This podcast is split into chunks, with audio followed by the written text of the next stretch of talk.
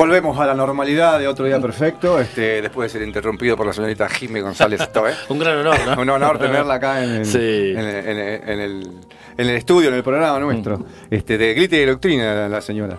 Así que bueno, eh, mañana va a estar, como decíamos recién, este, haciendo la transmisión de, de, del- de lo que deje en las elecciones, luego cuando cierren los comicios oficialmente, ¿no? Como ella es- explicaba recién, a las 18 van a cerrar, pero aquellos que queden en la cola van a tener un numerito para van a poder votar. Este, va a estar este, esta mañana la- la- un programa especial con las elecciones 2021. Y ahora estamos de vuelta en el bloque de cine, escuchamos un poquito a los, a los redondos, la Parabellum, de- del- del disco Bang Bang, creo que es la Parabellum. Eh, bueno, este mm, bloque cine. Eh, en, en general uno... eh, eh, ocurre algo con el tema, en general con el arte en, en general y con el cine en particular, que es esto de la categorización, ¿no? O sea, de meter a las películas en distintos tipos de categorías. Lo hacemos inconscientemente, capaz porque hemos aprendido a hacerlo así, porque hemos aprendido a, consumirlo así, pero tenemos categorías para todo. Tenemos las categorías cine de terror, cine western, cine comedia, romántico, ¿no? Y, y las metemos, y por ahí este, decimos equivocadamente, no, no, no me gusta el cine de terror porque vi las dos primeras martes 13, que son una cagada. Entonces, no, como es- son películas de terror y no me gustaron esas dos, no me gusta el cine de terror, ¿no? Pero en general, las pelis habría que verlas este, eh, por quién las hacen, por cómo vienen, por la crítica también, si querés, si querés este, este, ir por ese lado, porque tenés ganas, porque te gustó el afiche. Eh, yo soy un partidario de, de- de los afiches, de, los pósters de las películas, ¿no? Este, eh, eh, por ahí te podés comer un garrón, hay un muy buen póster, pero una película mala, pero el, el- el buen afiche hace también a la, a la buena película. Y también está ese otro gran tipo de categorización que es el de los premios, ¿no? Este, el, el- el- eh, el modelo a seguir es, eh, son los Oscars, ¿no? Las películas que se ganan los Oscars eh, son las que llevan más gente al cine después. Por algo se dice que los Oscars son arreglados, ¿no? Ahí, este, me acuerdo en su momento cuando estaba yendo a la quiebra eh, Columbia, el estudio Columbia, sacaron El último emperador y El último emperador se llevó todos los Oscars de la academia, más allá de que era una buena película, pero se dice que, lo que se hizo para este, salvar a la, a- Columbia, por ejemplo, ¿no? Entonces vos tenés este, este otro tipo de categorización, que es aquellas películas que fueron más premiadas, eh, uno las pone ahí como para ver, eh, o por lo menos tienen un puntito más a la hora de elegir. Y después hay otro tipo de categorización que se hace muy seguido, que es las mejores películas de la historia, o de, o, o- de algún, este, con alguna categoría especial, la mejor película argentina, las mejores películas italianas, las mejores películas de este siglo, la mejor película de los 80, eh, y este, el- eh, está entre las mejores películas, este, hay, generalmente hay un top 10, digamos, de, de películas que figuran siempre ahí, como que son las mejores películas hechas en toda la historia. Y, y- y hay una película en particular que, por supuesto, todo este, esto, el- los criterios que utilizamos para, para elegir a estas películas son criterios muy arbitrarios, ¿no? Este, pero es, es loco cuando hay alguna película que se repite varias veces en varias de estos, de estos rankings. Y, en- y hay una película que se repite en todos los rankings, y no solo se repite, sino que se repite como número uno, como la mejor película de la historia. Y estoy hablando del Ciudadano, ¿no? Del Ciudadano de. El Ciudadano, Citizen Kane, la, la- la- la película de, de Orson Welles, una gran película, la verdad. No sé si es la mejor película. Yo, para mí, es una de las mejores. Hay que eh, contextualizar en el momento en que se hizo y todo. Este, pero una gran película. Así que vamos a hablar un poquito del Ciudadano, una película que ya les digo, este, hagan lo posible por verla si no la han visto. Porque fue una, fue una película que, que revolucionó eh, la forma de hacer cine. ¿eh? Eh, en su momento cuando, no cuando salió, con el tiempo, con el tiempo se la empezó a valorar. Porque ¿cómo es el tema? Si hablamos del ciudadano tenemos que hablar de, su creador, del señor Orson Welles, ¿no? Un tipo que, que- que nació en el interior de, de los Estados Unidos, que se mudó a, a Nueva York para hacer teatro y un tipo que, que tuvo éxito, pero mucho éxito en todo, en, su primera etapa de la vida. Este, primero haciendo teatro, fundó el Mercury Theatre y sus producciones eran, este, eran eh, eh, muy exitosas muy exitosas tanto de, público como de crítica. La crítica lo ponía ahí arriba, un pibe muy joven que ya a los 20 años, 20 años tenía el tipo cuando, cuando creó y dirigió y, craneó todo lo que hacía a través del, Mercury Theatre. Eh, después hizo, eh, le propusieron hacer radio y la rompió en la radio. En la radio hizo nada más y nada menos que la, que la, que la adaptación de La Guerra de los Mundos. Todos vimos la película de Spielberg, ¿no? Con Tom Cruise. Este, la Guerra de los Mundos creo que es de Orwell. Eh, tuvo un par de, versiones cinematográficas y, Orson Welles hizo la versión para radio y la hizo de manera tal de que, este, como si fuera algo que estaba pasando realmente. La Guerra de los Mundos era, es la invasión de, los, eh, de la Tierra por extraterrestres, ¿no? Esa es la, lo, eh, lo que trata la novela. Y, él, en, la radio en la que estaba trabajando, interrumpía los programas para pasar boletines de cómo llegaban las naves espaciales, de que bajaban los, los, extraterrestres, los marcianos, de que, de que prendían fuego un, pueblo, de que mataban gente y lo hacía como si fuera un, este, eh, eh, noticia, ¿no? como si fuera un noticiero, y con, con, noteros en los lugares, describiendo toda la, la barbaridad. Y eso provocó un caos se dice que provocó un caos. Creo que es más la leyenda que otra cosa. Yo vi la película que habla de eso, de ese tema. Claro, claro, claro. Bueno, yo, yo me acuerdo de chico, me acuerdo que todavía yo nací en los 70 y se mm. hablaba de, la, de, la, de, lo que hizo Orson Welles en su momento en la radio. Él tuvo que salir a pedir disculpas después por haberlo hecho porque porque, porque se, generó una paranoia y, una, y un pánico en algunos momentos, que se dicen que incluso generaron muertes, gente que se suicidó. Yo no sé cuánto de esto es cierto, cuánto no. La película trata una parte que, mm, de la película en base al relato radial,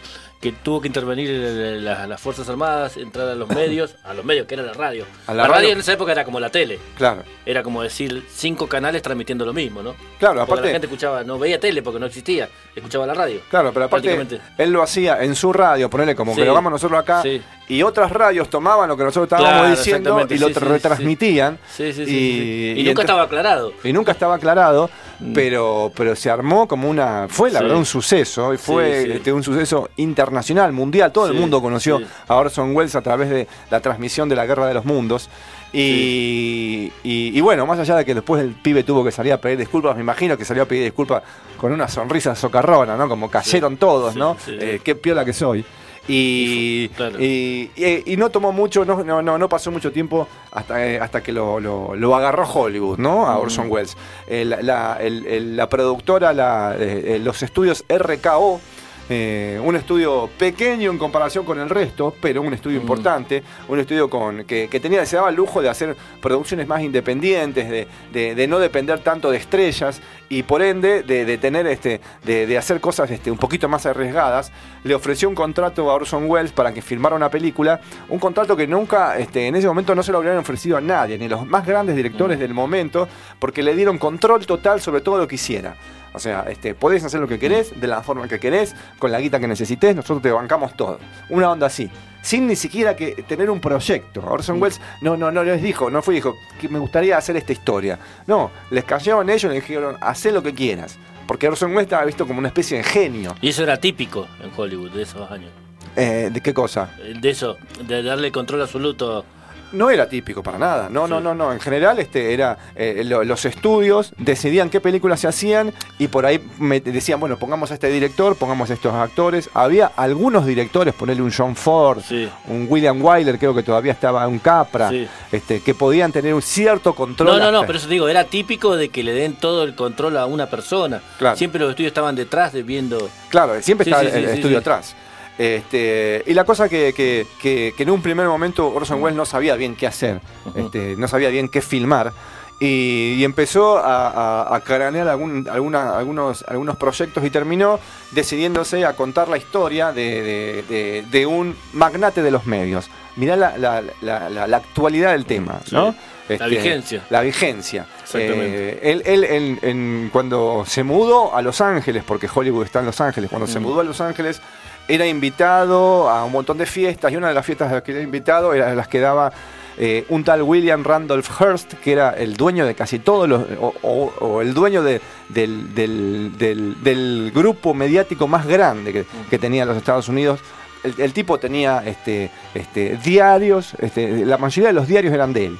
No sé si te suena algo, ¿no? O sea, tenía en una, en, un, en, Chicago tenía cinco diarios. Si, en, la, ciudad de Chicago había diez diarios, cinco eran de él.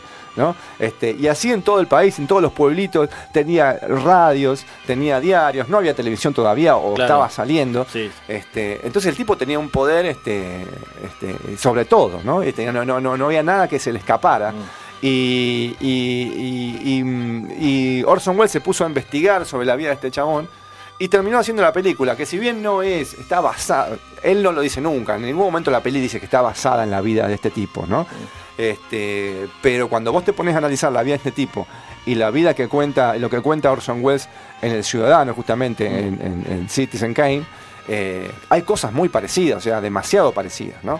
Entonces, este, eh, él filma la película y, se da cuenta al toque, este, ahí se entera William Randolph Ford, este tipo, que la película habla de él, ¿no? Aunque esté todo enmascarado con otro mm. nombre ponele él, él tiene eh, el verdadero Hearst, el verdadero magnate, este, estaba casado con una actriz a quien él le bancó la carrera, la hizo estrella él porque le pagó las películas que las que protagonizó. Y en la peli, este, el, personaje de Orson Welles este, tiene una, novia, una, mujer que es este, eh, cantante de ópera y él le garpa la carrera, ¿no? Todas cosas así, este, eh, quiere, quiere dedicarse a la política, Randolph Hearst también quiso hacerlo, le fue mal a Randolph Hearst también, ¿no? Es como que eh, cosas como que, la mujer se dedicaba a hacer este em, rompecabezas. Eh, eso ocurría en la realidad y en la película a la mujer le gusta hacer rompecabezas. Él, él, tenía esa, ese conocimiento. Él escribió el texto junto a, a Mankiewicz. Hay una película ahora de, David Fincher que se llama Mank, que está basada en la historia de este tipo, un, un screenwriter, un, un guionista de Hollywood de esa época con quien Orson Welles escribió el guion, y un tipo que, eh, un borracho perdido, que, lo invitaban a todas las, fiestas porque era entretenido, y el tipo tenía toda esa data de este otro de, este, este, pibe, del, magnate, entonces la incorporó al guion ¿no? del ciudadano. Eh, la cosa que el ciudadano termina siendo filmada en el momento en que se entera el otro que eh, la película habla de él, hace todo lo posible por la que, porque la película no salga, lo cual es un montón, o sea, tiene todos los medios a disposición para destruirla la película, ¿no? Entonces, este, eh, Orson Welles y Mank se dan cuenta de esto, o saben, o la veían venir, porque sabían que el chabón no se iba a quedar quieto. Entonces este, empiezan primero a lobear la, la, película para, para que se empiece a dar ya, que se estrene ya. Este, se, se, se, atrasa el estreno de la película porque los mismos directores de RKO dicen, este, si estrenamos esta película nos va a caer encima William Randolph y nos va, a prender fuego el estudio. Entonces este, tiene que batallar con un montón de cosas. Hay un documental muy bueno que yo no lo vi o lo he visto por partes porque es difícil de conseguir, se llama La batalla sobre Citizen Kane, que es todo lo que pasó después de que, mm. de que Orson Welles terminó la película y antes del estreno. Ah, este, la cosa que, tienen que, recurrir a un montón de, artilugios, tanto Orson Welles como Mank, por ejemplo, de, mostrarla a la mayor cantidad de gente posible antes de estrenarla. este, invitaban a la gente a la casa para que la vieran, porque en la medida en que la gente empiece a ver la película, eh, empezaban a, querer este, que se estrene, ¿no? Mínimamente empezaban a hacer como que, porque la idea de William Randolph Hearst era destruirla. Incluso le ofreció con un palo verde a RKO, que un palo verde en esa época era como que te dijera ahora, no sé, 100, 100 millones de dólares para comprar todas las copias y destruirla era lo que quería él, ¿no? Porque el tipo no quería que se, que se, mm. que se estrene.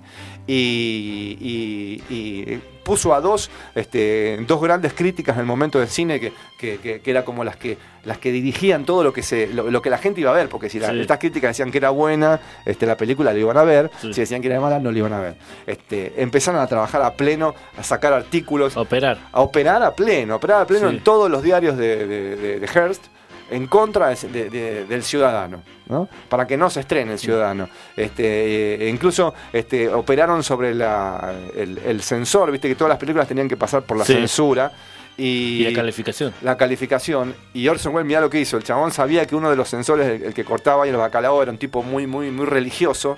Entonces fue, les mostró la película cuando salió, eh, cuando salieron los sensores, los saludó a cada uno, que yo gracias por ver mi película, y metió la mano en el bolsillo y dejó caer como que se le caía un rosario.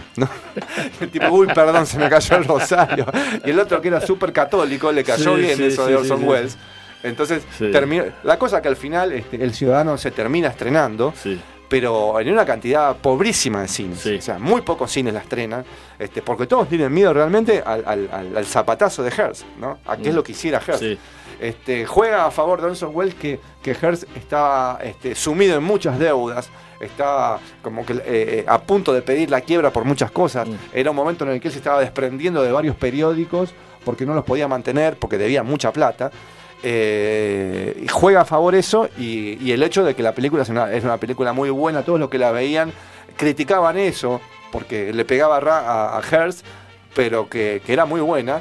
Y, la película en realidad es cinematográficamente, como evento cinematográfico, es excelente. Mm. Excelente. Este, eh, em, empieza todo con.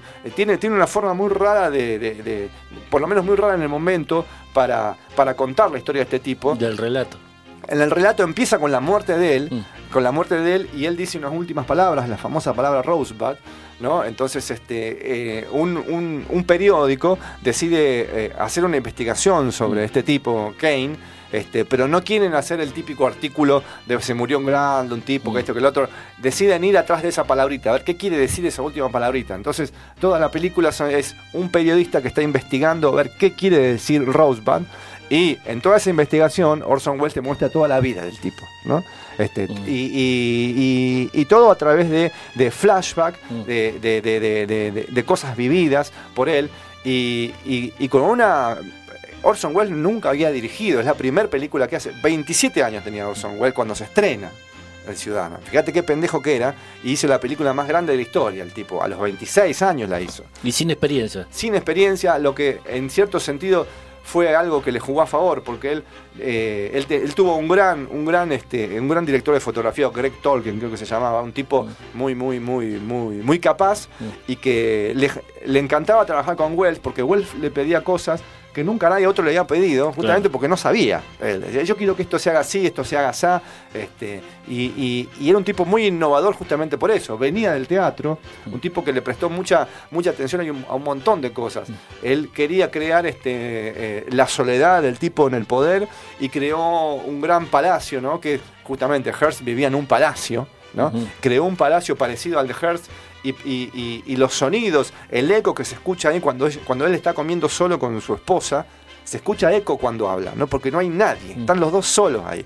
Este, y, el eco es, eh, te agobia, ¿no? Eh, camina por, los pasillos de su, de su mansión y el pasito retumba en todos lados porque no hay nada, ¿no? Es, lo vacío del poder. El tipo te muestra todas esas cosas como, como nunca antes otro te las había mostrado.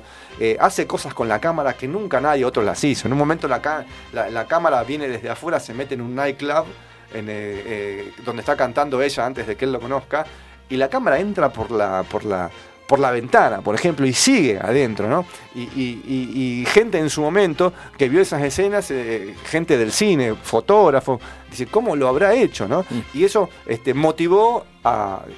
O sea, a nivel filmación, el ciudadano es como el, comienzo del cine moderno, con movimientos de cámara, porque hasta ese momento la cámara fija a tu cara, fija a, la escena, fija a tal cosa, por había... Creó una escuela en la manera de filmar. la influencia, muchísimo, la influencia fue mortal. Tremenda, sí, sí, sí. La cosa que eh, eh, no le fue bien económicamente a la mm. película.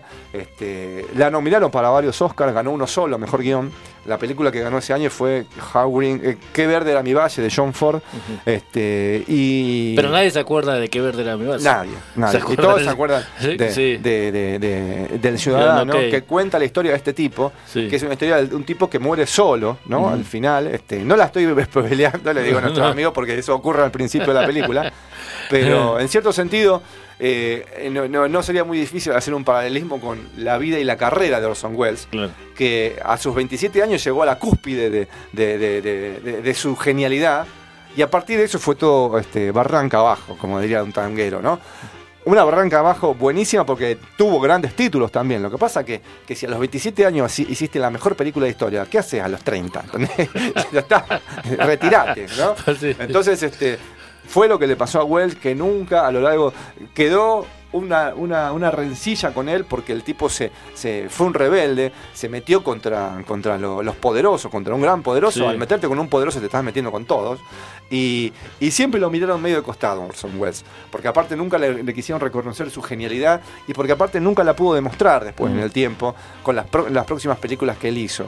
Este, que son buenas, pero ni, a palo llegan a la genialidad de lo que es el mm. ciudadano. Y el ciudadano hoy por hoy, y ya desde hace tiempo, mm. que viene siendo considerada la película, la, mejor película de la historia. Este, yo la pongo junto con otras, que yo, mm. el otro día estaba pensando, a mí me gusta mucho por ahí Buenos Muchachos, como una película también perfecta, como cierra.